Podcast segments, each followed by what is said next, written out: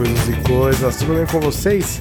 Aqui é o Guizão e nós estamos de volta para mais um Grande Coisa Indica de podcasts para 2017 para você conhecer, assinar e quem sabe descobrir um novo podcast favorito. Esse podcast que eu vou indicar dessa vez é o Retro Geek é um podcast de games e esse episódio é um episódio assim de muita nostalgia, principalmente para quem viveu, para quem nasceu na década de 80, 90, que é um episódio especial da Tectoy. Nesse episódio tem o Caio Hansen, o Sidney Rodrigues e o JP Moraes, e eles falam de toda a trajetória da Tectoy no Brasil e como que ela chegou à sua ascensão e ao seu declínio. Eu espero que vocês gostem. Oliver Pérez, esse episódio é especial para você, porque eu sei que você já trabalhou na Tectoy.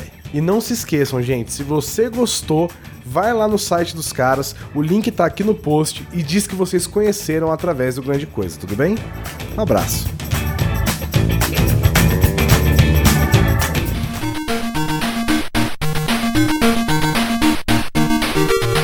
Mais um episódio do Retro Geek Podcast. A gente está aqui hoje novamente com o Sidney Rodrigues, meu, meu parceiro aqui de, de gravação, e com a convidado especial que é o JP Moraes, ceguista nato, né, JP? Pô, com certeza, cara. Desde pequenininho, tô nessa aí. E o cara viveu os melhores e os piores momentos da Tectoy e vai somar bastante aqui pro, pro episódio de hoje. E eu começo da forma que eu geralmente começo os podcasts, fazendo aquela clássica pergunta: Qual foi a primeira lembrança que vocês têm da Tectoy? Aquela lembrança mais antiga que você tem de, da marca, de ter visto a marca pela primeira vez. Começando por você, JP. O meu primeiro videogame, inclusive, foi um Master System, então essa para mim foi a primeira vez que eu vi a Tectoy na minha vida, cara. Lá em 1994. Acho que foi parecido com a minha também. Só que eu não, não foi na minha casa, eu joguei na casa de um tio que tinha o Master System 2, aquele grandão. Jogava, cara, um tio rico que eu tinha, que até tem até hoje, ele tinha todos os jogos mais legais da época e tal. E eu herdei esse videogame dele, porque ele comprou o Master System Compact, o 3. Não sei porquê, ele simplesmente achou mais bonitinho bonitinho e trocou, tinha dinheiro, e me deu dois. Então, assim, foi assim que eu entrei no, no, no universo e conheci a Tectoy também. E você, Sidney? Você é mais velho, talvez você tenha conhecido a estrelinha da turma da Mônica, né? Não, não conheci. Eu até, devia até ter na minha época, mas eu era pobre. O primeiro videogame que eu tive da SEGA foi o da Tectoy e era o Master System 2 também. Era o Alex Kidd na memória, se não me engano, né? Na verdade, o meu não era, não. O 2 ele vinha com Hang-On, que era com o joguinho de moto. E se você encaixasse a pistolinha, você liberava o, o, o Safari Hunt. Putz, que irado. O Alex Kidd ele já era do da versão compact. Pô, o meu era o, era o compact, mas era aquele sem fio, saca? Ah, o seu era o super compact.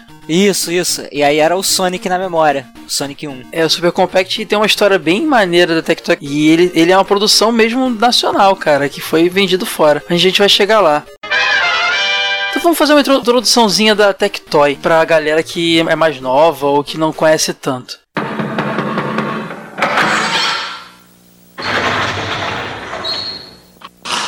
Senta que lá vem a história.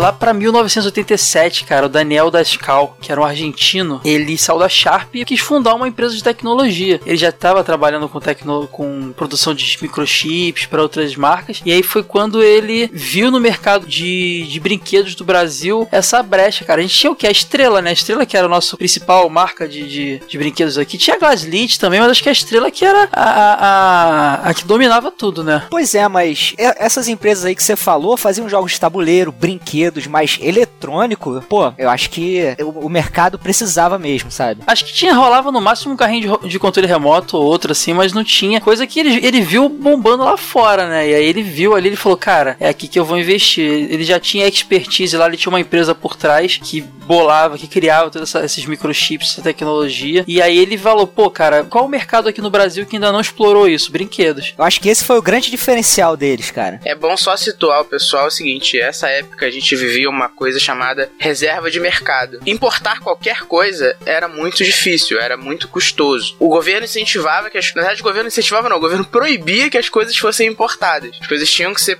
fabricadas aqui no Brasil. Em teoria, para desenvolver a indústria nacional, era um protecionismo do mercado brasileiro. Então, até mesmo a estrela era grande aqui porque ela. porque as grandes do mercado mundial, a Mattel, a Hasbro, etc., não tinham entrada no Brasil. Então a gente, tinha, a gente teve contato com muita coisa que era da estrela e que era clone, por exemplo, tipo o jogo o Banco Imobiliário, que era um clone do. Era o Monopoly, né? Do é um Monopoly. do Monopoly. O War que a gente tem aqui era um clone também. Então, assim, era uma, essa era uma época, assim, pra situar, que é uma época que a gente não tinha produto internacional no Brasil. As coisas não chegavam. Até para você fabricar coisas no Brasil, até pra indústria nacional, você não conseguia importar insumo, placas e material, obra-prima que não tinha no Brasil. Tudo precisava ser fabricado aqui. E aí o, o Daniel enxergou esse, essa lacuna no mercado de. Vamos encaixar. O, o, nessa época, o, o, videogame era tratado como um brinquedo. Ele encarou os jogos eletrônicos, não só o videogame, mas os jogos eletrônicos, como uma lacuna no mercado de brinquedos, que no Brasil era dominado pela estrela. É, era tão difícil importar que o, Ste Stefan,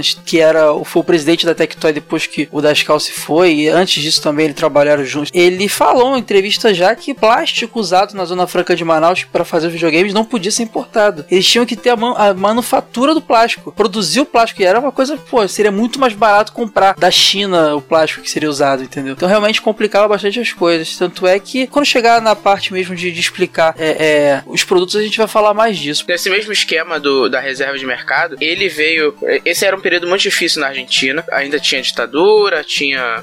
A Argentina era um país muito perigoso, muito instável. E a Sharp já tinha, já tinha, já tava com essa dificuldade para estar no mercado brasileiro, que era uma empresa de fora, e ela precisava fabricar seu, seu material lá na Zona Franca de Manaus. E o Daniel veio pro Brasil com a família para implantar essa fábrica da Sharp em Manaus. Ele, enfim, foi crescendo durante a empresa, mas ele veio especificamente pro Brasil para implantar a fábrica da Sharp lá na Zona Franca. Mas acabou ficando, né? Provavelmente ele viu o mercado muito potencial aqui e acabou ficando. Até pelos problemas, como você disse, da, da Argentina, ele acabou resolvendo ficar. É, sim, as filhas, as filhas dele nasceram aqui, enfim, as filhas dele são brasileiras e tal, então foi ficando. Quando ele começou, a, resolveu iniciar a Tectoy, ele já estava ligado no mercado japonês, americano também, japonês, e ele já queria trazer os videogames, porque a gente já teve aqui uma, uma fase dos videogames que foi a época do Atari, que é a Polyvox, que era uma subsidiária da, da Gradiente, era da Gradiente, né, a Polyvox? Eu acho que era. Sim. Era das que é da Gradiente, que lançou o Atari aqui e outras também que lançaram. A gente tinha os clones de Atari, na, na verdade. Que a gente tinha uma, umas leis meio complicadas naquela época que não protegiam tão, tão bem o hardware, apenas o software. Então você podia lançar vários consoles copiando aquele hardware. Então a gente tinha a versão de Atari da CCE, da Dyna, com várias empresas. E aí veio essa segunda fase, ele estava de olho no mercado japonês, americano, e ele foi conversar com a SEGA lá, que era uma empresa americana, tinha sido comprada por criada por japoneses nos Estados Unidos e foi vendida por japone para japoneses de novo. Elas faz, ela fazia mais arcades, a, o forte da, da SEGA era arcade e eles estavam começando com os consoles caseiros. Só que quando ele chegou lá, pelo o insucesso que a, a, a SEGA teve com o Master System nos Estados Unidos, que todo mundo sabe a história, quer dizer, acredito que a maioria das pessoas saiba a história, que lá nos Estados Unidos o Nintendinho vendeu infinitamente mais do que o Master System. O Master System. Nossa, dominou. Não é um pentelho perto da. Tanto é que durante muito tempo, isso eu vi em vários documentários, é,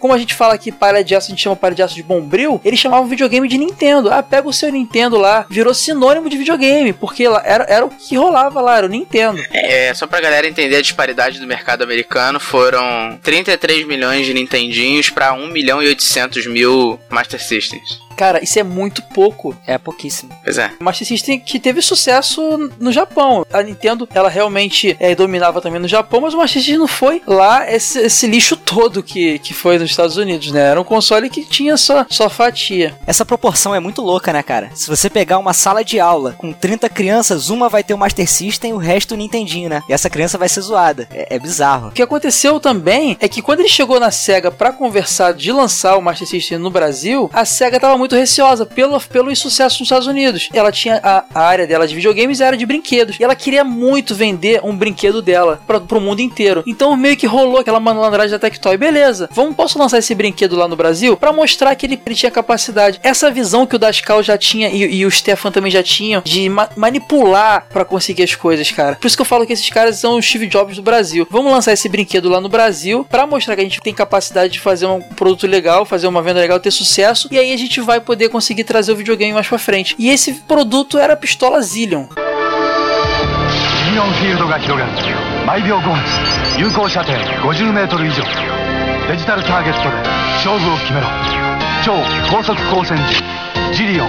フ Vocês chegaram a, a ter algum coleguinha que tinha a, a, pistola Zillion, ou vocês tiveram a pistola Zillion? Eu acho que eu era muito novo, porque ela veio, ela chegou ali em 88, ano que eu nasci. Então, assim, quando eu tava começando a me dar por gente, a pistola Zillion já tava meio sumida do mercado. Algum primo que tinha jogo em cima do armário guardada, sabe? Mas é, é, não tive muito contato com a Zillion, não. Eu também não tive, não, cara. Eu, sim, pra falar a verdade, eu nem sei. Aquela pistola do Master System é a Zillion adaptada ou não? Não tem nada a ver uma coisa com a outra. Não é a pistola do Master System. Ele, ela não era para videogame. A gente sabe, só que a pistola do Master System, se você vê o desenho animado, ela tem o visual da Zillion. A própria Zillion que saiu vendendo não tinha tanto o visual da Zillion quanto o Master System. Procura depois aí a foto da pistola do desenho animado. Bom, assim, falando um pouco do que foi a Zillion aqui, eles foram muito malandros. Primeiro que a Tectoy tinha esse lance de ter que produzir aqui. Eles não conseguiam importar por todo aquele cenário é, é, econômico que o Sidney explicou agora há pouco. E a jogada de marketing sensacional deles foi de trazer o anime Zillion, porque a pistola. A pistola era o seguinte: era um coletinho triangular que você colocava e você usava a pistola. O outro coleguinha também ficava com ela. E era bem aquele estilo. Quem assiste How I Met Your Mother aí sabe. É, isso que eu falo, o que, laser que tag. é. É, laser tag que o Barney adora. Você fica com a pistolinha e você atira no, na direção do seu amigo. Tem um,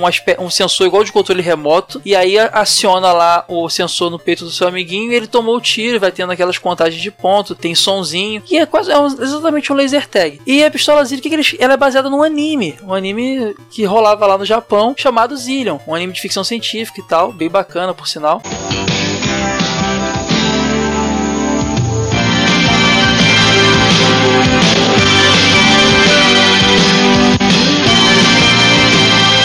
Zillion.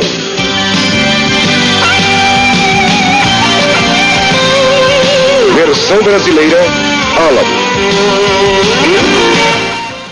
Quando a Tectoy trouxe a pistola para lançar aqui no Brasil, ela comprou os direitos do anime, ela dublou o anime e ela vendeu por preço de bagatela para Globo, que até então a, tinha disputa ali com a Manchete e tudo mais, mas era uma das maiores, não, senão acho que era a maior já emissora do Brasil. E passou, cara, passou domingo de manhã o anime com uma audiência bem significativa, o que foi uma propaganda do caramba, porque poxa, cara, o que foi o Pokémon pra gente? A gente via aquele negócio e queria comprar os bonequinhos. O que foi o, o Cavaleiro Zodíaco. Então é o mesmo esquema. Acho que ele estava começando esse negócio. O pessoal queria comprar a pistola Zillion. E foi um sucesso muito grande. Os japoneses ficaram impressionados com o sucesso da Zillion aqui no Brasil, que não estava rolando no resto do mundo, porque eles queriam mesmo era popularizar esse brinquedo e a Tectoy pegou. E foi aí que a Tectoy chegou finalmente com o Master System aqui no Brasil. Chegaram os novos livros PSV série Disney, Conquista do Espaço. DuckTales, Corpo Humano, Viagem no Tempo e Fundo do Mar. Hum, uma perguntinha pra você. Qual é o maior inimigo da baleia? Olá. Epa! Epa, é... Chegaram os livros Príncipe em série Disney da Tectoy. Como não? É. Pense bem, Pateta. Pense bem. Olá, vitaminado público! Chegou o Pense Bem TV Colosso! A gente pode brincar com as histórias da TV e do cinema. É um show de perguntas e respostas. Assim, alguns programas são transmitidos à milanesa, ao molho, com ketchup ou ao vivo. Magnanimamente certa! Peça ao seu idolatrado pai e a sua estupenda mamãe para ganhar Pense Bem TV Colosso! Em 88 ainda, a Tectoy lançou um dispositivo meio Uma que... calculadora gigante. Uma calculadora, meio notebook, etc. Ah, cara, que maldade. Cara, não existia conceito de notebook naquela época. Era, era um computador mesmo, desktop, um um computador pessoal. Pois é, é que era o Pense Bem. Ele era um brinquedo, né, interativo que te fazia. Ele tinha um jogo de perguntas e respostas sobre história, geografia, matemática. Na verdade, ele era um, um produto adaptado de um produto de um produto chinês de Hong Kong, que aí é localizado no Brasil com perguntas do nosso conhecimento, etc. E assim era um jogo interativo com uma telazinha de fósforo verde, da tela de calculadora e nem era fósforo verde, era uma tela de calculadora mesmo. Era aquela com númerozinhos vermelhos. Isso, isso. Que te fazia umas perguntas, você respondia com alternativa A, B e C, ele tinha um tecladinho. Era um brinquedo caro, de certa forma, para os padrões brasileiros, mas fez muito sucesso na época dele, fez sucesso durante um bom tempo até. Ele foi fabricado durante uns bons anos. Vocês tiveram? Eu não tive, cara. Em 88 eu tava nascendo, né? Então, assim, eu lembro de ver, tipo, museu mesmo, na casa de primo ali. Ah, isso eu pensei bem, mas ninguém mexia. Mas... Pô, eu tive, cara. Vocês falaram aí o negócio do display. Esse display parece mais, sabe o quê? Aquele despertador de cabeceira de pai, saca qual é? Uhum. Cara, sabe o que ele parece? Aquela, aquela balança de aviário, de açougue antiga também. Ai, cara. Não, mas ó, o Pense Bem, cara, é um brinquedo inacreditável, cara. Ele era muito maneiro. Posso falar que. Porque ele tinha várias atividades pré-programadas nele, que na maioria era de lógica, de matemática, sabe? E, e, música, cara, era muito legal. E ele tinha o plus que era o seguinte: você poderia comprar revistas que aí você colocava lá o númerozinho que ele pedia, e aí era um jogo de perguntas e respostas. E porra, dentro disso aí, cara, eu tive livro do Seninha, eu tive livro do Sonic, cara, eu era apaixonado por esse brinquedo. Pô, mas você era rico, hein, cara? Seu pai não quer me adotar, não? Não, não.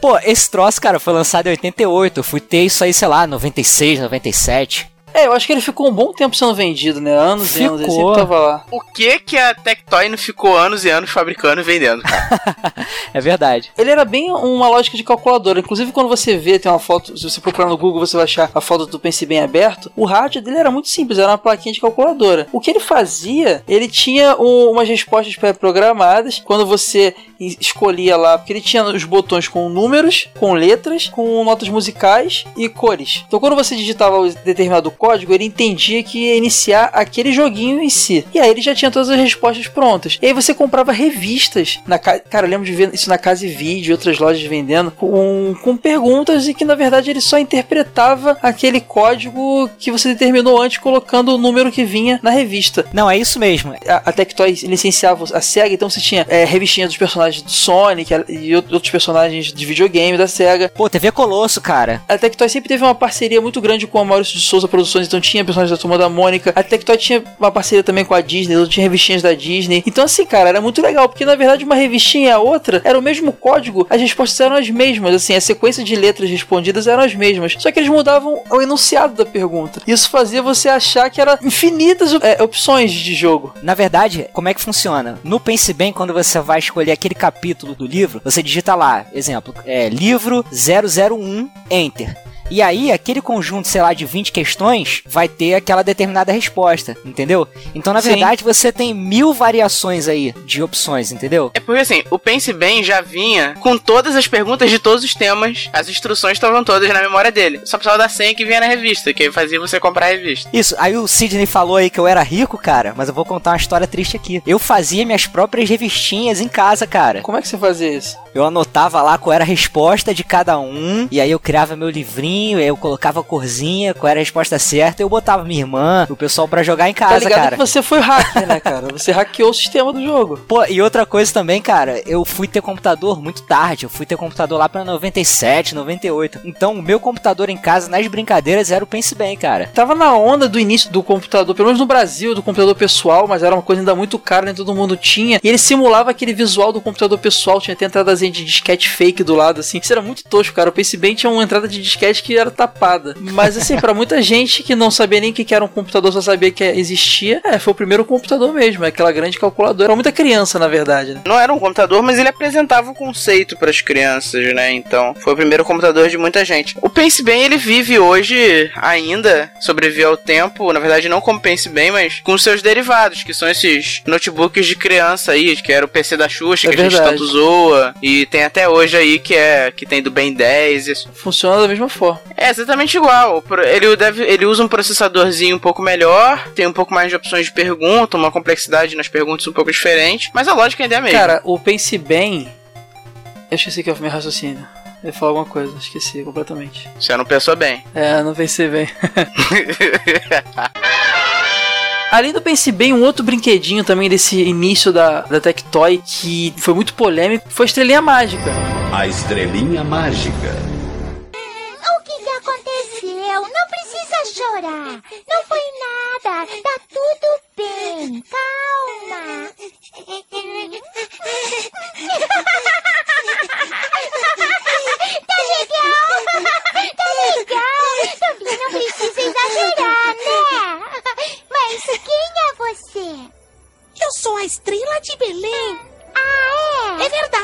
A Tectoy já vinha de uma parceria, uma conversa de parceria muito grande com a Maurício de Souza Produções. Eles detectavam que ali tinha uma propriedade intelectual muito legal que a criançada gostava e que o próprio Maurício sempre foi muito aberto a, a inovações tecnológicas e tal. E a primeira parceria deles mesmo foi Estrelinha Mágica. Isso eu lembro muito bem do filme da Estrelinha Mágica que o Maurício de Souza Produções lançou, que era uma aventura turma da Mônica tendo que salvar uma estrela que caiu do céu, uma estrela cadente que caiu do céu na noite de Natal. Dá a entender que era a mesma estrela que guiou os reis magos magos, na história de Jesus e tal. E é um desenho bem, bem bacana, bem feito, assim, uma produção nacional, na época fez muito sucesso. E a estrelinha é realmente um bonequinho desse filme, cara, que é nada mais nada menos que uma estrelinha que você, quando coloca na mão, ela faz barulhinhos. Simplesmente assim, só que era, como era um personagem que tava em evidência por causa do filme e era fofinho, bonitinho, todo mundo queria, foi um sucessozinho de, de vendas. Agora, vocês sabem a, a polêmica por trás da estrelinha? Uma polêmica que eu tô vendo aqui é que tem uma escola em Volta Redonda, uma escola em Irajá, uma escola em Juiz de Fora chamada Estrelinha Mágica. Acho que se o Maurício Souza ficar sabendo vai dar merda. Com a estrelinha desenhada também, a logo a estrelinha da Tectoy? Não, eu não sei, só tô vendo os nomes na, na telelistas.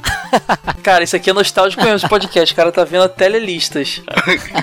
não, mas é no site. Mas você sabe a, a, polêmica por trás da estrelinha mágica? Foi o lance da estrela, né? Foi, foi, isso A estrela também já muito puta, porque a Tectoy chegou de uma hora pra outra e começou a abalar a soberania dela em brinquedos, né? Viu que eles iam lançar uma, um brinquedo chamado Estrelinha Mágica, acionou seus advogados, seu corpo jurídico lá, porque Estrelinha era patente, era, era patente deles, eles tinham direito do nome Estrelinha, como tinha estrela. E aí bateu o advogado na Tectoy, ô, ô moço, você não pode lançar essa estrelinha não. Porque não podia chamar, eles podiam usar a imagem do personagem, mas eles não podiam usar o nome Estrelinha. Sabe qual foi a sacada do Stefan? O cara tirou o nome Estrelinha das caixas. Então era uma estrela mágica, era o desenho da estrela e mágica. E todo mundo quando vê, ah, estrelinha mágica. Isso foi genial, porque eles puderam lançar o brinquedo, foi sucesso, e a estrela que queria foder com eles ficou lá chupando o dedo. É, eles tiveram que pensar isso meio de sopetão, porque eles já estavam. Assim, é um produto eletrônico, um produto você pegava, ele acendia e tal. Ele é um produto eletrônico, então assim, você tem uma cadeia até ele chegar nas lojas. Ele já tava assim, para ser lançado semana que vem, já tava em todas as lojas. Eles já tinham mais de 500 mil unidades fabricadas. Então, tipo assim, suspender o negócio ia ser um prejuízo gigante. Porque provavelmente você tinha empréstimos pra ter feito isso, etc. Então aí eles tomaram essa decisão de última hora já, inclusive com caixas já estavam feitas, eles tiveram que recolher algumas caixas, uma parte das embalagens já estava pronta, eles tiveram que conversar com a gráfica para refazer, blá, blá e tal. E aí, só que tem uma outra coisa, eles fizeram, tiveram que fazer outra mudança que era nas notas fiscais, porque nem na nota fiscal você podia colocar a estrelinha mágica. Mas você também não podia desenhar a estrelinha da logo na nota fiscal.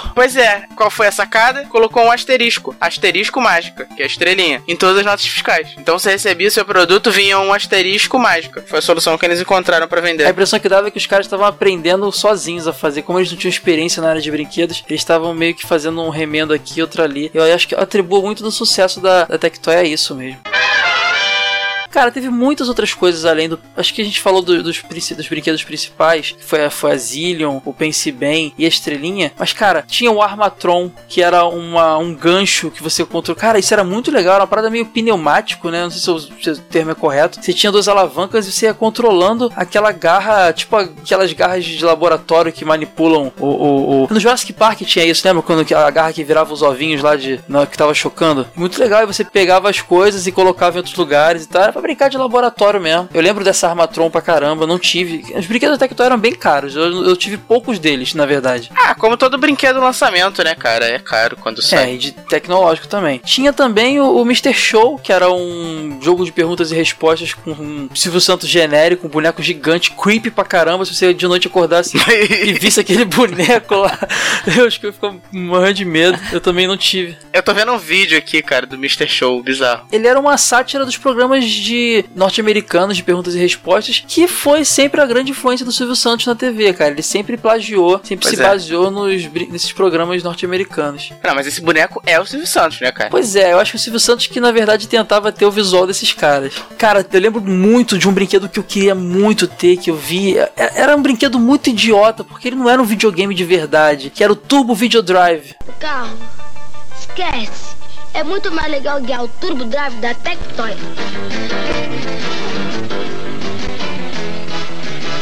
Pede o Turbo Drive do seu pai. Assim você não gasta mais a mesada com gasolina. É. Ah, e pede também um Driver Júnior, seu irmão não pegar o seu. É isso aí, meu! Drivers da Tectoy. É Nossa, Cara, é eu, sonho, eu tinha um amigo que tinha esse brinquedo. Você girava ele, você não girava o carrinho, você girava a pista que o carrinho tava. Nossa, cara, ó, eu vi essa im- a imagem desse brinquedo hoje no Google, cara, desceu uma lágrima, sério. Ele era à frente de um carro e tinha um painel. Era, era tipo o para-choque e o painel do carro. E você tinha um volantezinho, você tinha a marcha e você tinha a chavinha de ligar e uma telinha que, cara. Aquilo não era um jogo de verdade, era uma luzinha, era um LED, né? Que acendia e você girava a, a pista e você de- desviando. Era quase que um minigame gigante, cara, mas era, era muito legal. É tipo um enduro, É, né? Era tipo um enduro, mas não era um jogo de verdade. Aquilo ali não tava passando alguma coisa digital. Era quase que você mexia um LED. Era quase que o primeiro Odyssey, aquele videogame que você colava um adesivo na tela e você. Era sempre um LEDzinho que você controlava, você colava o adesivo e virava a fase do negócio. Era meio isso. Aham. Eu nunca vou esquecer do Turbo Video Drive. A Tectoy, quando ela entrou no mercado, ela tentou vender para as lojas tradicionais de brinquedo os, os seus brinquedos e a galera meio que desacreditou. Tem umas histórias também que o Stefan conta nas entrevistas. O Stefan que eu falo toda hora no podcast é o Stefan Arnold, que eu acho que eu não falei sobre o nome dele, que era o cara que, que auxiliava lá o Daniel Tascal e depois se tornou presidente da Tectoy por um longo período. E então, assim, as, as lojas acreditavam, dizer que eles não entendiam de, de brinquedos e esse aumento frequente dos preços também por conta dos, dos componentes que eram componentes é, eletrônicos, não, tava, não era aquele brinquedo tradicional, mas cara, eles tinham pedidos frequentes. Aquelas lojas que desacreditavam deles falavam: ah, não, vou pegar uma unidade só e depois ligava, eu quero mais 5, eu quero mais 10. E foi assim o sucesso da Tectoy nos brinquedos. E aí, cara, ali ainda, em 89, o ano seguinte do lançamento desses brinquedos todos, que chegou o Master System aqui pro Brasil. Quando parecia impossível melhorar o Master System, Tectoy lançou o Master System 3. Arrojado e compacto, ele joga mais de 100 jogos do Master System e já vem com Alex Kidd na memória. E olha o que a Tectoy fez com o preço. Apenas 6 de 499.900 e mais um Super Kit do Sonic grátis. Master System 3 Compact da Tectoy. Compacto até no preço. E cara, o Master System, ele tinha um hardware muito melhor que o Nintendo, o Nintendo Entertainment System, né? E o Nintendinho, ele não estava consolidado no Brasil. Já existiam os clones de Nintendo aqui no Brasil, vocês sabem, vocês lembram? Se já existia, se foi em seguida. O primeiro Dynavision é de 89 já. Mesmo ano, então, eles saíram juntos. É. Mas sei lá, eu acho que o Nintendinho não teve nem um pouquinho da força do Master System no começo, não, cara. A Gradiente, Pois é. que é- era a mais famosa nessa produção de clones, ela tentou negociar antes de fazer os clones do Nintendinho com a SEGA para lançar o Master System aqui. A SEGA até pensou, porque quando eles chegaram aqui, é, a, a Gradiente fez uma apresentação incrível com a, a- acho que a DPZ era a agência deles e tal. Só que, cara, o que pesou foi que a Tectoy já tava fazendo um trabalho muito legal com a Zillion e com outros produtos da SEGA, sabe? E a SEGA viu e falou: pô, cara, a Tectoy, ela não tá aqui, ela não é uma empresa que vende som e que quer botar um videogame, ela tá aqui dedi- se dedicando mesmo aos nossos produtos, então vamos, vamos ficar com eles. E foi isso que pesou e foi por isso que a Tectoy que, lançou o Master System aqui. E a concorrência do Master System era difícil porque o, o Master System era todo licenciado, tinha toda a propriedade intelectual, você tinha que pagar para fazer para pôr os jogos, tinha que ter os projetos originais dos componentes. Enquanto que a, a concorrente ela fazia os clones do Nintendinho, ela usava componentes de segunda categoria, tinham vários, então assim você tinha o Dynacon, o Dynavision da Dynacon, você tinha o próprio Gradiente, tinha seu modelo, você que se eu não me engano era, era Phantom System, você tinha o Turbo Game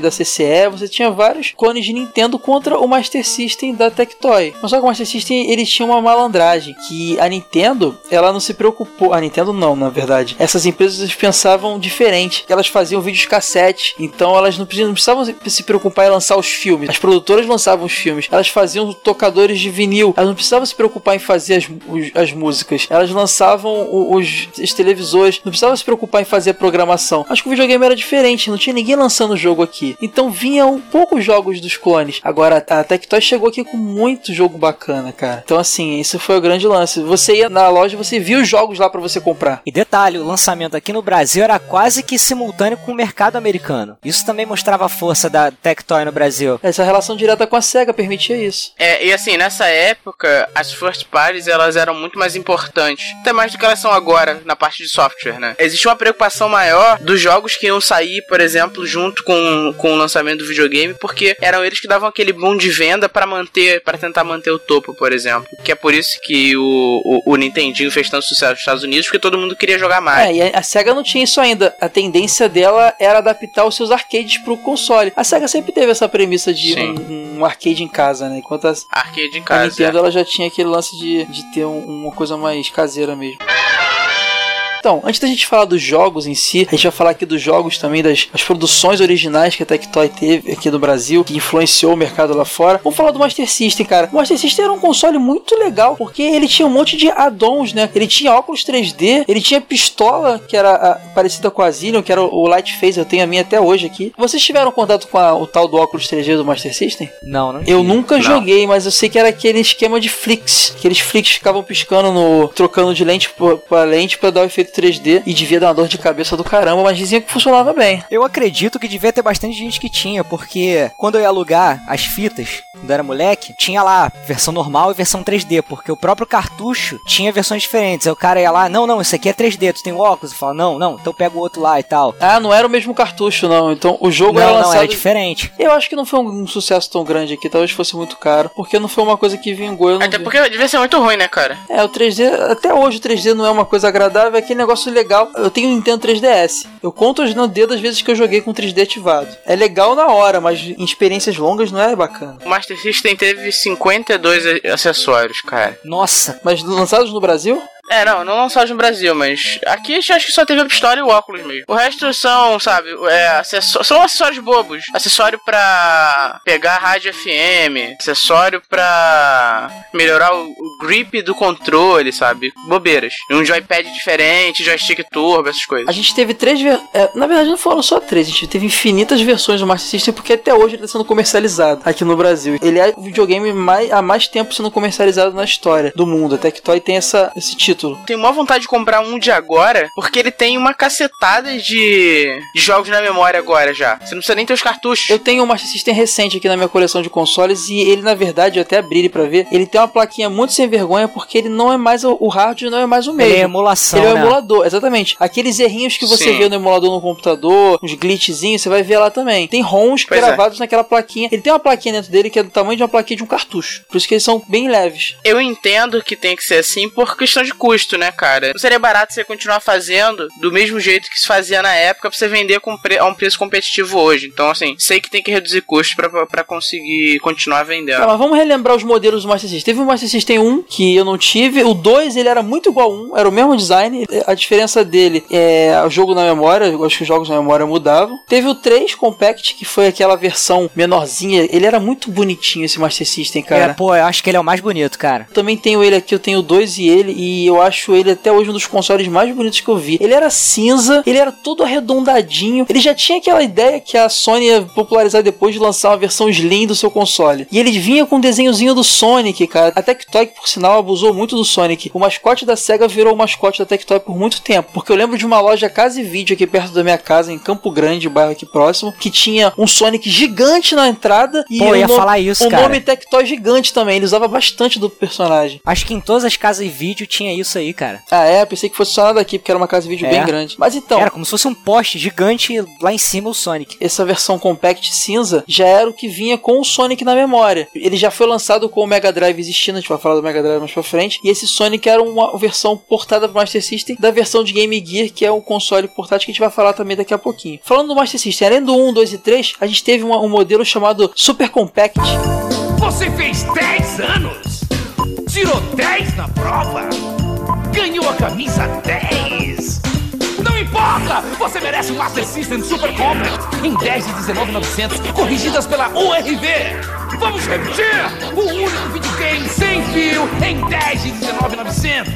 Eu não preciso falar 10 vezes que essa promoção acaba logo, né? Garante seu Master System Super Complex, o videogame nota 10 da Tectoy! Que ele era ainda menor, ele tinha. Ele, ele era um portátil, como ele se dizia ser, ele era um cacetadão, grande pra caramba. Era como segurar o console na mão. Mas ele era bem menor do que o Master System. A fita ficava encaixada nele, você segurava o console e ele tinha uma antena. E você ligava a outra antena atrás da TV na entrada de, de antena mesmo. E por onda de rádio ele mandava o sinal pra TV. E vou te falar, eu tenho ele aqui e a imagem fica boa, cara. Você só não pode se afastar muito. Funciona legal. Esse foi o modelo que eu tive, né? Então, eu considero que ele tem alguns probleminhas, às vezes dava interferência, saca? Se você mexesse um pouquinho assim a mão, dava um na tela. E ele comia muita pilha, porque ele era quatro pilhas daquela ah, mas ah. ele você podia ligar na tomada também, né? Podia, podia. Você perdia um pouco a ideia de portátil, mas. Pois é. E ele também tinha um outro problema que o cartucho tava na tua mão. E às vezes você se empolgava um pouquinho e pum, já era, mano. Dava aquele tilt gostoso na tela, né? Aquela sacudida no jogo de corrida e pum, travava o jogo. Nossa, exatamente. Mas ele resolveu um negócio muito chato do Master System, que era o start ser no console. Eu achava isso horrível, que você tinha que levantar para dar Não faz sentido. E quantas vezes você não foi dar start no console e travou a fita porque você foi um pouco afobado? Travou a fita porque balançava um pouco. Não só ser muito afobado, não, cara. Balançava um pouquinho e travava. Esse Super Compact foi uma criação da Tectoy, não foi uma criação de fora, e ele foi lançado fora do Brasil. A SEGA curtiu o projeto e lançou. Se eu não me engano, na Europa. Ele foi lançado. Curtiu e compartilhou. Exatamente, exatamente. Curtiu e compartilhou. Esse Master System ele não veio só com Sonic na memória. Ele tinha uma opção com Alex Kidd, que um primo meu tinha, inclusive. E ele teve a versão Girl, que tinha o Turma da Mônica, cara. E ele era rosa. O meu era com Alex Kidd, inclusive. Além desses, desses quatro modelos, gente teve várias variações do Master System até hoje. Master System com tantos mil jogos. Depois eles ficaram fazendo redesign do 3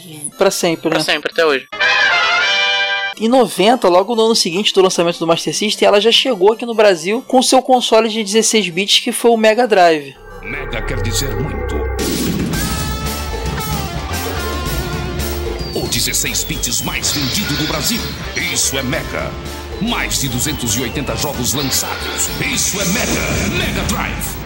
Mega Drive que foi um console que nos Estados Unidos já fez mais sucesso que o Master System, que a SEGA chegou pesado lá, porque o Mega Drive ele não tinha esse nome à toa, né, cara? Ele vinha prometendo um processador melhor e realmente ele tinha uns jogos com os efeitos de paralaxe mais definidos. O som do Mega Drive não era lá essas coisas, né? A gente sempre teve esse problema com o som do Mega Drive, o som do Super Nintendo que era concorrente, era muito melhor, mas a gente tinha em compensação o vídeo do, muito melhor do Mega Drive. E ele chegava mais perto que o Master System de, de trazer a experiência do arcade que a SEGA se destacava para casa. Os jogos do Mega Drive eram mais semelhantes, apesar de a gente ver hoje achar nem um pouco, mas pra época, mais semelhantes que o Master System nos arcades. O Mega Drive ele era vendido lá nos Estados Unidos, era o Genesis, né? Ele era vendido com aquela história do Blast Processing, que era aquele negócio da velocidade que conseguia o que a Nintendo não fazia e, e corria o Sonic mais rápido na tela e tal. E era assim que o Mega Drive era vendido. Tanto é que não tinha esse nome à toa e que, no, como você bem lembrou, ele é Mega Drive no Japão, ele é Mega Drive Drive na América Latina, ele é Mega Drive na Europa, ele só não foi Mega Drive nos Estados Unidos porque quando chegou lá, esse nome já era patenteado, já tinha um produto com esse nome. E aí ele lá, ele é o Sega Genesis, que é um nome bem merda na minha opinião. é horrível, cara. É muito ruim. Mas ele já teve um, um, relativo sucesso lá. Eu acho que a Nintendo ainda dominou o mercado, mas ele já chegou para incomodar bastante, até porque o Mega Drive chegou com o Nintendinho no mercado. Então o Mega Drive era muito superior ao Nintendinho. O Super Nintendo veio depois do Mega Drive. É por isso que a gente tem um controle de três botões, porque aquele controle de três botões é uma evolução do de dois botões do Nintendinho. E depois ele lançou o seu controle de seis para competir com o de quatro do Super Nintendo. Então, assim, na verdade, o Mega Drive não surgiu para competir com o Super Nintendo, ele surgiu para competir com o Nintendinho. Eu tive Mega Drive, eu tinha o Master System que eu herdei desse meu tio, e quando ele começou a dar problema, eu pedi, na verdade, pra minha mãe e pro meu pai se eles podiam me dar de Natal um outro Master System, porque eu não tinha muita noção, ainda era muito novinho, eu não tinha muita noção de que tinha um videogame melhor. Eles chegaram com o Mega Drive na minha casa, eu fiquei, lembro que eu fiquei muito chateado que não, é, aquilo não é o Master System. Que tinha o Sonic 2 na memória quando eu joguei o jogo, era aquela coisa linda, maravilhosa. Era como ter um PlayStation 2 e você ligar um PlayStation 4 na sua frente. E meu Deus do céu, coisa linda. E eu tive Mega Drive e esse foi o console que eu mais joguei na minha vida, porque eu acho que foi na minha fase mais gamer, e até hoje mesmo, por um trabalho e tal. Eu não, não jogo tanto, mas na época eu não fazia nada da vida além de jogar videogame. Então o Mega Drive foi um console que eu joguei muito. Vocês tiveram Mega Drive? Não, eu nunca tive Mega Drive, eu tinha um primo que tinha. Cara, foi mesma sensação, cara. Quando eu joguei o Sonic 2, pirei porque é outro nível. Aquele cenário se movendo diferente do, do resto do, do cenário, aquele efeito de paralaxe, era tudo muito lindo, muito colorido. Fase do cassino, cara. Pô, era demais. E o Mega Drive teve esses modelos também, igual o Master System. Teve o Mega Drive 1, Mega Drive 2, que também mantinha o, o- design parecido com 1, e o Mega Drive 3, que também manteve aquela tradição de ser uma versão mais compacta, que foi o que eu tive. Só que o Mega Drive tem uma, uma história engraçada, diferente. O Mega Drive também é um console que foi produzido, até hoje ele é lançado, tem uma versão portátil dele, MD Play, que é lançada é, é, pela SEGA. Mas o Mega Drive, ele teve diversas versões trash depois do Mega Drive 3. Quem não lembra do, do Guitar Idol, que era o Mega Drive que vinha com uma guitarrinha do- e um jogo bem sem vergonha de guitarrinha, tipo Guitar Hero. E com aquele sonzinho sintetizado safado, né? É, cara, ele vinha com vários jogos na memória, né? Ele era aquele console emulador lá que estavam vendendo com essa guitarrinha. Além dele, também teve um que foi um sucesso na época, que era o, o Mega Drive 3 do milhão, que foi na época do show do milhão do Silvio Santos, que tinha um computador do milhão e tinha o Mega Drive do milhão, que tinha uma- um joguinho na memória que era exatamente a versão do PC adaptada para os 16 bits, que era também aquela vozinha do Silvio Santos. Apesar de que, a- apesar do, do som do Mega Drive ser ruim, eles fizeram um ótimo trabalho nesse jogo, porque o jogo é bem entendível o que o Silvio Santos fala. Ô, Caio, esse daí não foi. Não, tô vendo aqui, ó. Esse foi cartucho ainda, cara. O show do Né, ele, milhão. teve, ele teve a versão cartucho que vinha junto, depois ele começou a vir na memória. Ah, tá. Porque tinha um bundle antigamente, né? É, mas aí já, isso aí é já loucura já da Tectoy, já. Já era a loucura da Tectoy. É, e o Mega Drive teve seus add-ons também, igual o Master System. O Mega Drive teve o Sega CD, que você acoplava do lado dele um trambolho, tem aqui o meu também. E ele. Você jogava uns joguinhos em CD, era uma forma de expandir também, talvez um protótipo do Sega Saturn, que a, Mega, a Sega já estava treinando ali. O Mega Drive tinha o 32X, que era um slot que você encaixava no, no slot de cartuchos, pra você. É quase que um Benjamin, um adaptador. Você encaixava ali para encaixar um outro cartucho maior por cima, que ele dava uma, uma expandida, os 16 bits viravam 32 bits. E aí tinham jogos específicos que você jogava nele, como Virtual Race, Virtual Fight também. que mais addon tinha no Mega Drive? O Meganet. Mande sua mensagem pelo Meganet do seu Mega Drive. Ela chega pra mim pela internet e é muito legal. Manda, vai. Meganet, o Mega Drive plugado no mundo. Pensa em mim, torce por mim. Manda mensagem pra mim, não pra ele. O que que tinha o Meganet? É- Era e-mail e dava pra acessar site também? É, era um cartucho que tinha. é, Era muito engraçado que ele era um cartucho que tinha uma- um fiozinho que saía na pontinha dele. Então é um fiozinho de telefone. Você ligava ele no. encaixava o cartucho no Mega Drive, ligava o fio na conexão e fazia a conexão de app lá. E você conseguia ler e-mails e acessava alguns bancos. Acho que o Bradesco tinha o aplicativozinho do Meganet. Era, era isso. Mas esse- a internet, o que, que era além disso na época? Era isso, cara. Deve ter tido algum empresário rico que deu o Mega Drive pro filho e quis aproveitar. Vou comprar o Meganet pra, pra acessar meu banco ali no Mega Drive. Acho que ninguém hackeava Mega Drive também, era mais, mais seguro. Nessa época, banco era uma parada muito insegura. As pessoas só não percebiam, mas banco era uma parada muito segura. O pessoal lá do banco conta, tá lá, o pessoal que tá lá desde essa época, você podia interceptar facilmente. Não existia criptografia, então você podia interceptar essas transações de caixa eletrônico facilmente no computador. É porque ninguém tinha essa maldade, mas era muito fácil. Você não existia criptografia, então você via o código limpo, passando o nome da pessoa, você ficava lá lendo o código, você via o nome da pessoa, o número da conta, o valor, tudo. Não tinha criptografia nenhuma. Depois do Mega Drive, a gente teve também simultâneo o Mega Drive Game Gear. Game Gear cabe em qualquer lugar. Taco, você está tão quieto hoje? Que isso, vó? Tá super divertido o jantar. É o único videogame portátil a cores com os melhores jogos do Mega Drive Master System. E agora cabe no seu bolso. Por apenas 6 de 169.900 fixas, você leva um Game Gear com dois cartuchos grátis. Só os cartuchos valem mais que a prestação. Ainda bem. Viu como o Game Gear cabe no seu bolso?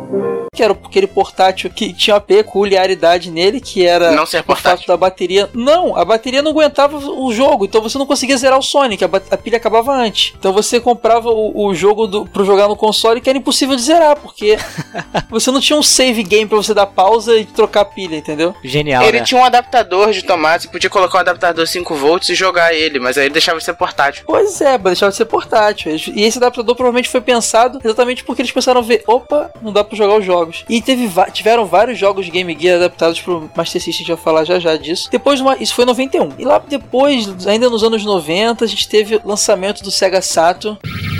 Faltam 5 segundos para o século um. 21.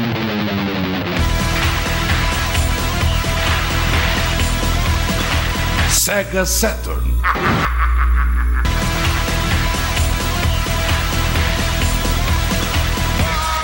O poder dos 32 bits em CD. Oito processadores. Mais de 16 milhões de cores.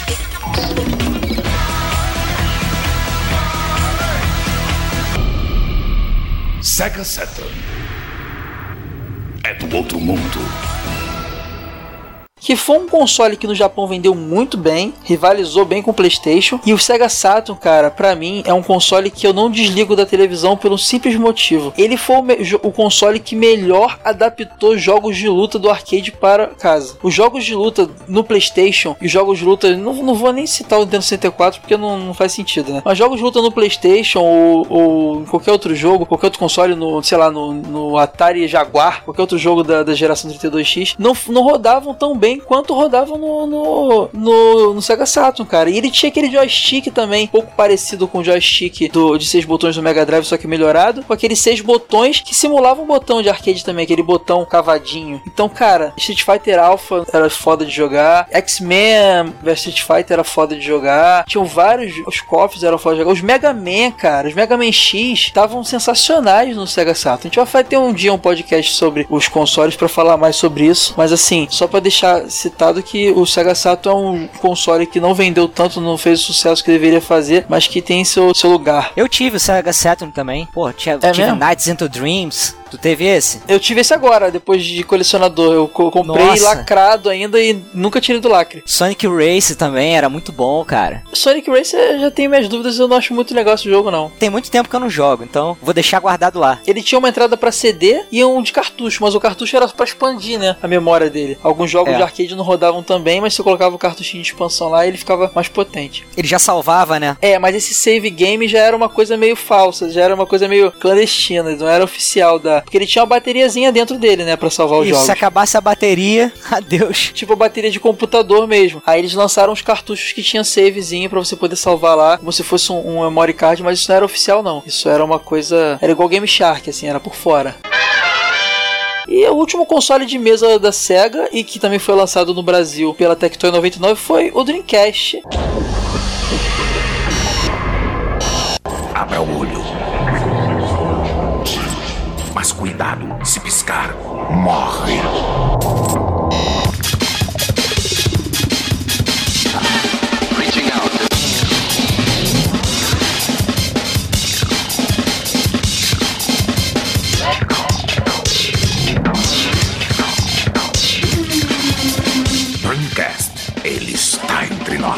É outro console também que eu acho muito injustiçado. Tem poucos jogos, mas os jogos que tem são coisas maravilhosas. Assim, o Dreamcast merece um podcast um dia dele. Apesar da história, fa famosa história aí do modem, né, JP? Ele era um console que já pensava muito no online e aqui no Brasil a Tectoy lançou ele sem modem, né? Pra dar uma barateada no custo e tal. É, ele seria muito caro aqui. Lançaram depois o modem por fora, mas ninguém comprava, né? Pô, mas ele era inacreditável, cara. Ele tinha Marvel vs Capcom 2, cara. Era incrível, incrível. É, exatamente. Era um exclu- foi exclusivo dele durante um bom tempo, até lançar pros outros. Ele tinha aquele esquema de telinha já que, que o Wii U tem aí. Ele tinha uma telinhazinha no controle que era, na verdade, o VMU, que era o, o memory card. Mas que servia. Eu lembro de estar jogando alguns jogos e você, sei lá, pegava algumas uns pontuações. E as pontuações ficavam ali. Você, você tinha uma telinha de, de auxílio. O Sonic, você tinha. O Sonic Adventure, você tinha os bichinhos que você. Aqueles Chaos que você ia coletando. E ele ficava igual um Tamagotchi. Você levava o VMU pra escola com chaveirinho, igual um, um Tamagotchi alimentando o seu, o seu Chaos ali. Era, era bem interessante. Acho que era um console que pensou um pouco à frente. Tudo, os conceitos que ele criou ali foram muito bem usados, mas mais pra frente, quando já o público tava pronto pra receber isso. E o mercado também já tinha caído nas graças do, do Play 2, né? Já tava pro lado da Sony, né? É, na, na verdade o mercado tinha sido dominado pelo Play 1, absurdamente. E o Play 2 chegou terminando de destruir, né, cara? O Sega Saturn já tava sofrendo disso na mão do Play 1. A gente vai ter episódio aí pra falar bem sobre isso mais pra frente, mas a verdade é que isso já foi a- já começou a atrapalhar a Tectoy que veio de um, de um sucesso astro- astronômico para o que ela o que foi acontecer com ela depois no início dos anos 2000.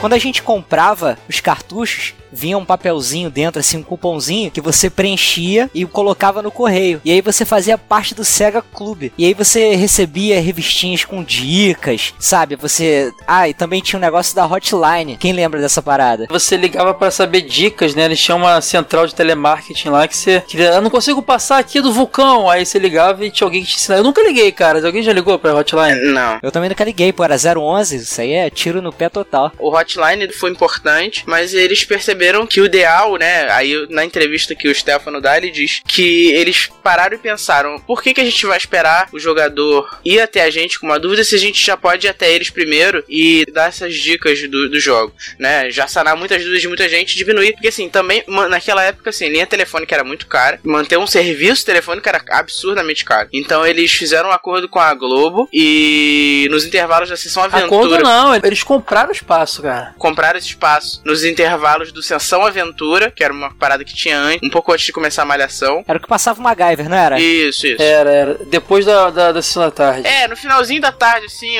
no horário que é a malhação hoje, desde então. An antes das seis. É, é um programete de um, de, uma, de um minuto, né, que eles compraram. É, eles compraram um programinha de um minuto, que era o Master Dicas, que depois virou Sega Dicas, que eles davam, que era sempre sobre um jogo da deles e tal, dando uma dica, ah, passa aqui, passa não sei o que, para incentivar o pessoal, assim, uma propaganda absurda que você tinha no horário onde os jovens estavam assistindo a Globo, então... Apresentado por quem? Pelo Rodrigo Faro Novinha. Pois é. Você até fala nas entrevistas que isso é legal porque fez com que tivesse um buchicho nos colégios sobre isso. Os caras gravavam VHS. Cara, não tinha. Pensa bem numa época que não tinha internet para você ver suas dicas. Você tinha que aguardar a revistinha chegar nas bancas. Mesmo assim, revista de videogame era uma coisa que tava nascendo, porque ela nasceu ali no, no final do, do 8-bit, né? Ela não é da diante. Então, assim, é, os caras gravavam o, o programinha em VHS para ter, para usar futuramente, entendeu? Aquele programinha de um minuto. E era realmente, como se disse, Master Dicas que virou Sega Dicas quando saiu o Mega Drive. E, cara, isso foi uma jogada genial, porque você tinha uma propaganda forte ali, né? Acho que isso também ajudou muito a, a, a Tectoy a popularizar os videogames dela. E aí, turma? O jogo de hoje é Golden Axe, uma incrível batalha dos tempos antigos, onde teremos que ajudar Tarik a resgatar um machado de ouro de sua cidade, Yuria, que foi roubado pelo titã Dead Eder. Quando aparecer a mensagem Game Over na tela, aperte os botões 1 e 2 e o botão direcional para a diagonal superior esquerda. Isso lhe dará um continue. Esse procedimento só pode ser usado uma vez. Fique ligado! E cara, outra coisa muito legal que a Tectoy fazia, além de ter criado, como eu disse, o Master System Super Compact, que foi lançado fora do Brasil, é que eles faziam um trabalho de localização dos jogos e até de, de adaptação para conceitos nossos. Por exemplo, o Phantasy Star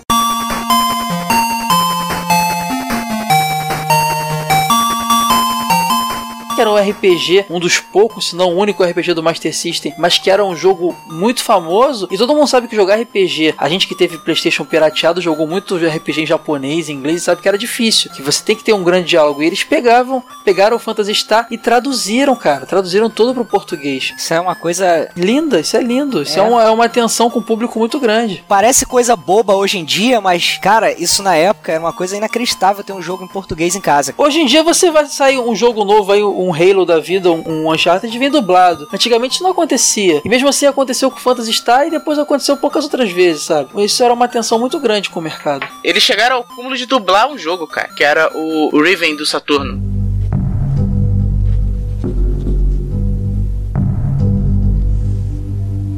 Graças a Deus você voltou. Preciso de sua ajuda.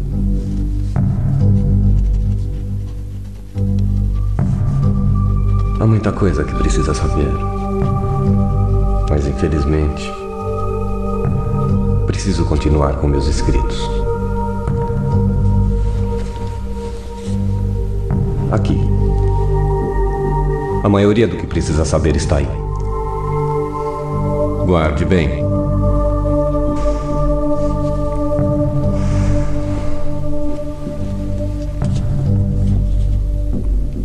Por razões que descobrirá, não posso lhe mandar para Riven como uma saída. Mas posso lhe dar isso. Parece ser o livro dos elos, de volta para Dyne. Mas, na verdade, é uma cela solitária. Você vai precisar para capturar Gen. É, essa eu não sabia, sério, eles fizeram dublagem? Pô, então eles, eles eram bem pioneiros mesmo. Eles fizeram dublagem do jogo, aquela dublagem pra época, né, que era bem amadora ainda, mas era alguma coisa que a gente não tinha nada. Mas eles, eles lo localizaram o Phantasy Star 1 do Master System, o Phantasy Star 2 e 3 do, e mais um outro jogo, Shine the Darkness do Mega Drive, e localizaram o, esse, esse Riven e dublaram esse Riven também pro Saturno. É, e além de trabalho de localização, uma outra coisa que eles fizeram muito bacana é pegar jogos que teoricamente, teoricamente não, que eram desconhecidos pra gente e alterar com personagens da nossa cultura. Eu acho que o caso mais famoso foi o Wonder Boy, que era um jogo de plataforma com um elemento de RPG japonês japonês e o, o edifício da Tectoy era de frente para o edifício da Mario Souza Produções. E eles ofereceram, já tinha parceria da época da estrelinha e falaram: vamos lançar um jogo da Turma da Mônica?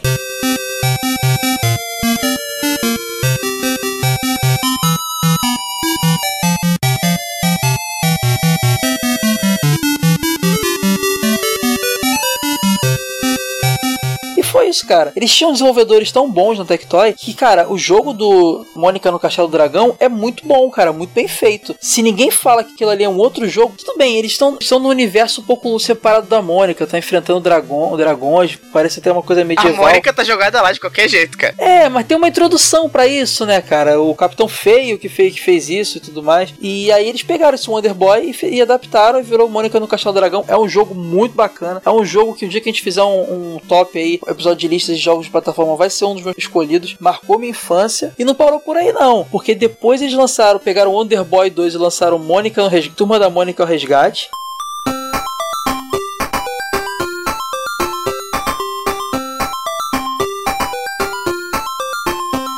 E nesse jogo, o Wonder Boy ele tinha vários power-ups, ele ganhava poderes diferentes. E na nossa versão, eles botavam os personagens. Tipo, a, o poder de lançar bola de fogo era o Chico Bento com a espingarda. O poder de voar era o Anjinho. Então você podia jogar com vários personagens da Turma da Mônica. Isso era bem legal. Para passar de algumas partes, você, você chegava na, na, fase até certo ponto, você tinha que, ah, agora eu tenho que estar com o Anjinho para poder passar daqui, que tem que voar. No original, tu virava o Birdman, sacou? Tu ah, virava o Lion não era power-up, então ele se transformava, é verdade. Isso. Ele se transformava em animais. Tipo Kid Chameleon, assim? É, porque a maldição era essa, ele ia trocar de criatura, sacou? Entendi. E tentar voltar a ser o Wonder Boy. Mas aí eles mudaram pros personagens. Teve um terceiro Wonder Boy que virou Turma da Mônica na Terra dos Monstros, só que esse foi pra Mega Drive.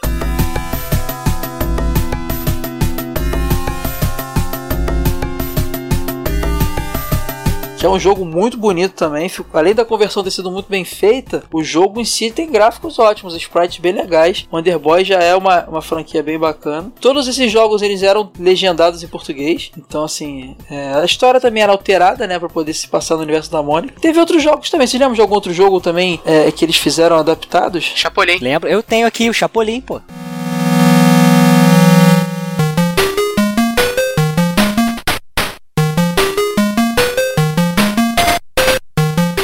Não era um personagem brasileiro, mas era bem famoso aqui. Ah, cara, o Chapolin e Chaves são brasileiros, né, cara? Tem que assumir isso já. Cara, tinha o jogo do Sapo Chulé, cara. Sapo Chulé e Invasores do Brejo?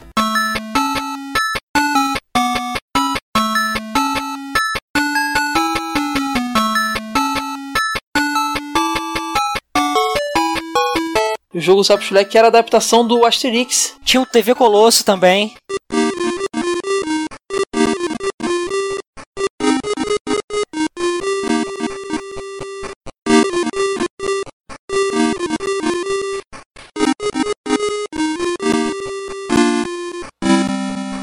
Ah, não, TV Colosso que era do Asterix. O Sapo Chulé era de outro jogo que eu não me lembro o nome. O TV Colosso era do Asterix. Isso. O Sapo Chulé era de um jogo que tinha um ratinho, que tinha vários animaizinhos também. Além de desses portes, desse, na verdade, essas adaptações que eles faziam, eles construíram dois jogos, né? Que foi aquele que a gente falou, Show do Milhão.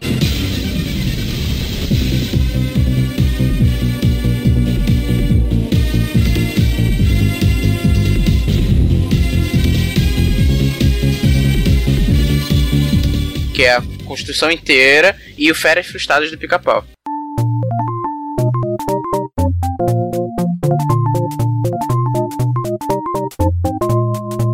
Outro. Exatamente, esse não era nenhuma adaptação, ele era totalmente um jogo do zero. Na minha opinião, não é tão legal. O joguinho em emulador, eu não tenho cartucho, é um cartucho bem raro. Eu não gostei tanto, mas assim. Tem seu mérito, né? É, pois é. Desenvolvimento de jogo não é como é hoje em dia. Era bem difícil mesmo. Nossa, lembrei de outro aqui, cara. Uma raríssima que vale um dinheiro. Quem tiver, vende lá fora que vai ficar rico. Street Fighter 2 pro Master System.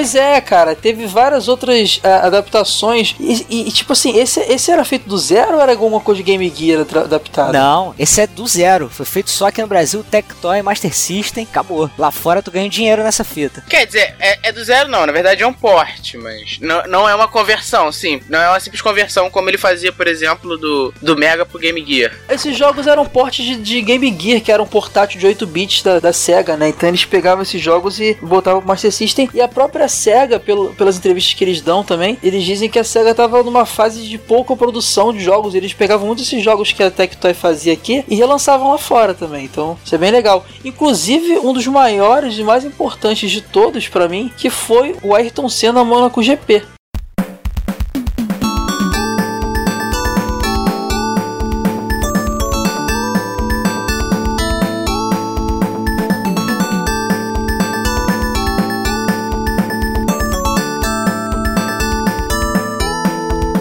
O Monaco GP era um jogo de arcade da SEGA, né? Existia versões para Mega Drive também e tudo mais. E era um jogo de arcade de Fórmula 1 muito bom, a galera gostava muito, era muito famoso. Acho que era um dos tops da época. E aí a Tectoy falou: Cara, vamos lançar aqui no Brasil com o Ayrton Senna, né? Vamos aproveitar isso. Só que o Ayrton Senna tava tão bombado no mundo e ele é tão famoso no Japão que os caras não tiveram que explicar pros japoneses quem é Ayrton Senna. Eles ignoraram. E o mais legal que o pessoal da Tectoy fala é que o Ayrton Senna participou de cada detalhe na produção. Tanto é que o Monaco GP original ele tem algumas características, por exemplo, quando passa ali na, naquela parte que chamam de zebra, fora da pista, é, perdia ponto e avaliava, avariava o carro, mas o Ayrton falou: não, cara, isso na corrida a gente usa, isso a gente passa ali para poder fazer algumas manobras. Então ele mudou coisas, então a versão dele tem alterações do Monaco GP original. Que o Ayrton Senna foi lá, participou do processo e, e mexeu e teve essa atenção, cara. Isso é bem legal. Eles elogiam muito o Ayrton Senna nessa época. E tem áudio dele falando sobre cada. Ele dá conselhos sobre cada pista, etc. Tem áudio dele gravado. É tal. verdade, tem, tem, bem, bem bacana.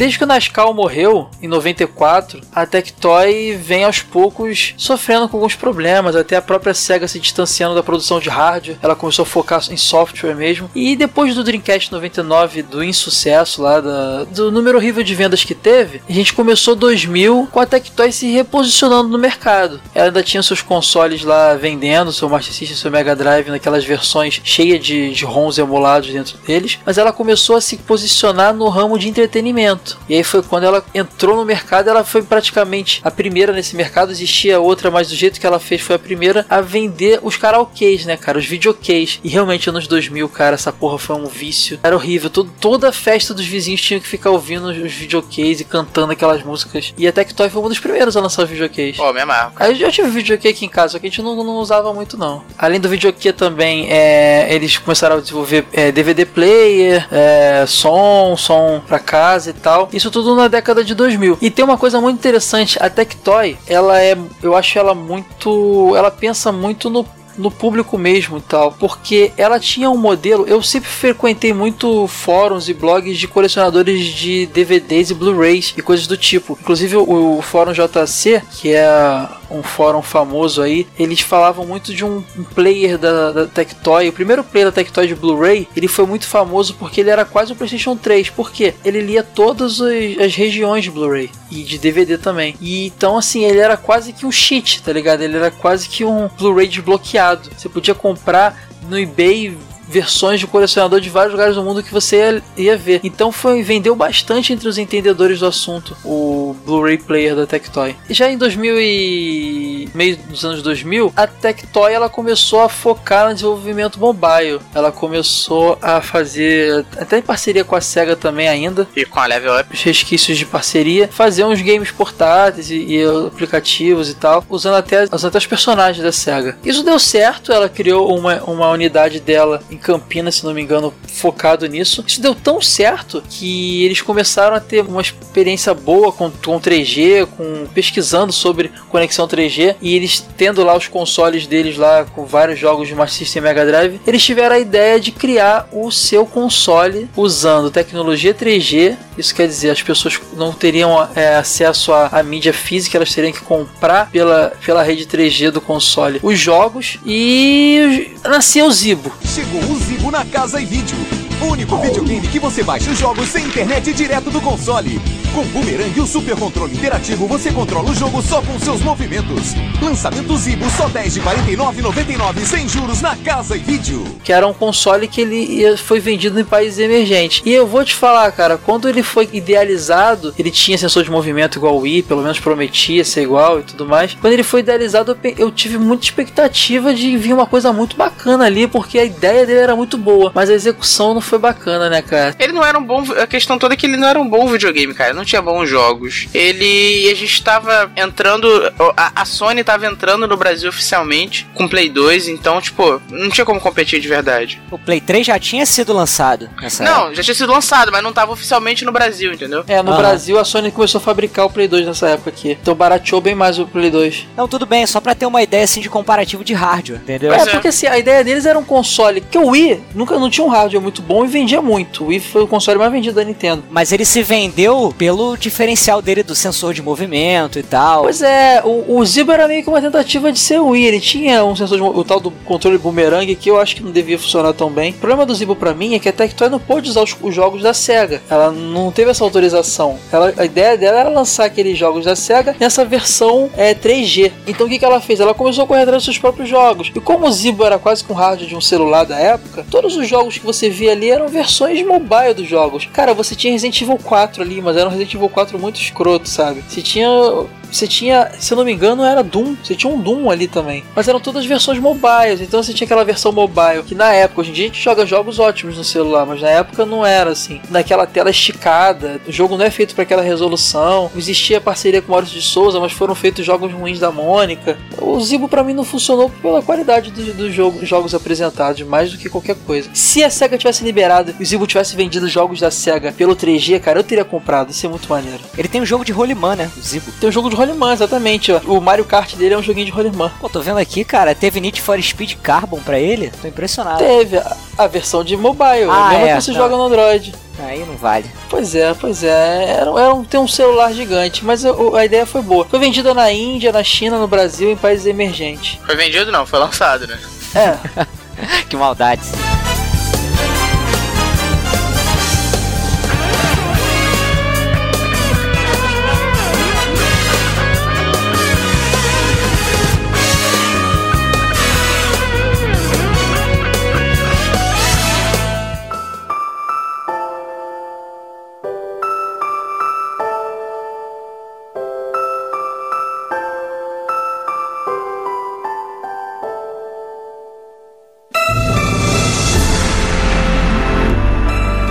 Tectoy tá aí até hoje, ela ainda produz DVD players, ela ainda produz tablets. Agora a Tectoy tá, tá uma linha de tablets aí que tá vendendo bem. Ela tá se firmando como uma empresa média, pequena para média aí no, no mercado de entretenimento. Bem longe do que ela foi lá no- nos anos 90, aquela empresa que começou do nada e tirou o primeiro lugar da estrela como empresa de, de, de brinquedos do Brasil. Se tornou, se eu não me engano, a, a maior empresa de, de vendas de brinquedos, de produção de brinquedos da América Latina. Tem alguma coisa do tipo. Eles foram o fabricante de, brin de brinquedo, né? que aí se inclui no videogame como brinquedo, do hemisfério sul, cara. A gente hoje tem uma espécie de sombra do que foi aquilo. As, as evoluções da marca também, da logo deles, mostram bem isso. Aquela logo clássica era muito mais legal, apesar de datada. Então, assim, é, o que sobra é a saudade da Tectoy que formou nossos caráteres. Cara, nossa infância foi muito mais divertida por causa da Tectoy. A gente não pode esquecer disso, cara. Eles eram muito criativos na, na hora de, de bolar e muito atentos. Acho que o principal de tudo, eles eram muito atentos com o consumidor. Eles não jogavam as coisas pra gente engolir. Eles tinham essa preocupação, cara. Isso é muito bacana. Ela deixou de ser inovadora, né? Eles tiveram que sair da bolsa há um tempo, no, no ano passado, porque as ações deles valiam poucos centavos. E aí tem, uma, tem um termo que é o penny stock, que é quando você tem quando suas ações valem muito poucos centavos. Então, assim, o custo de mantê-las na bolsa não, não é satisfatório nem para você nem para a bolsa. Então a bolsa pede que você saia. Eles meio que foram expulsos da, da Bovespa. Enfim, hoje eles são arremedo que já foram um dia. A empresa já passou por concordata nesse em um período aí, na época do, do, do no, no, no, período do Dreamcast e tentaram meio que se reerguer, etc. Enfim, estão aí tentando sobreviver, mas hoje não são mais nenhum pedaço do que eles já foram um dia. Mas o hashtag acreditem, vou comprar ações da, da Tectoy. Tenho certeza que a SEGA vai voltar a fazer console. Não, não pode Dreamcast mais 2 vai vir aí. Ah, porra. É chato, né? A gente ver uma empresa assim que fez parte por tanto tempo da nossa vida e ela não, não é mais relevante, né? Acho que a palavra é essa. Tudo bem que ela sobrevive e tal, como pode, fabrica o componente aí para fora, mas aquela Tectoy que a gente conhecia, que ficava esperando, pegava o jornalzinho, né, da Casa e Vídeo da Lojas Americanas para ver o que, que tinha de novidade, infelizmente não existe mais. Mas aí fica saudade, né? É, cara, então é isso aí. Maioria, vai ter na maioria das vezes episódios tristes aqui, porque a gente fica relembrando as coisas boas e a maioria não existe mais. Mas é isso aí, cara. O importante é a nostalgia mesmo, é lembrar.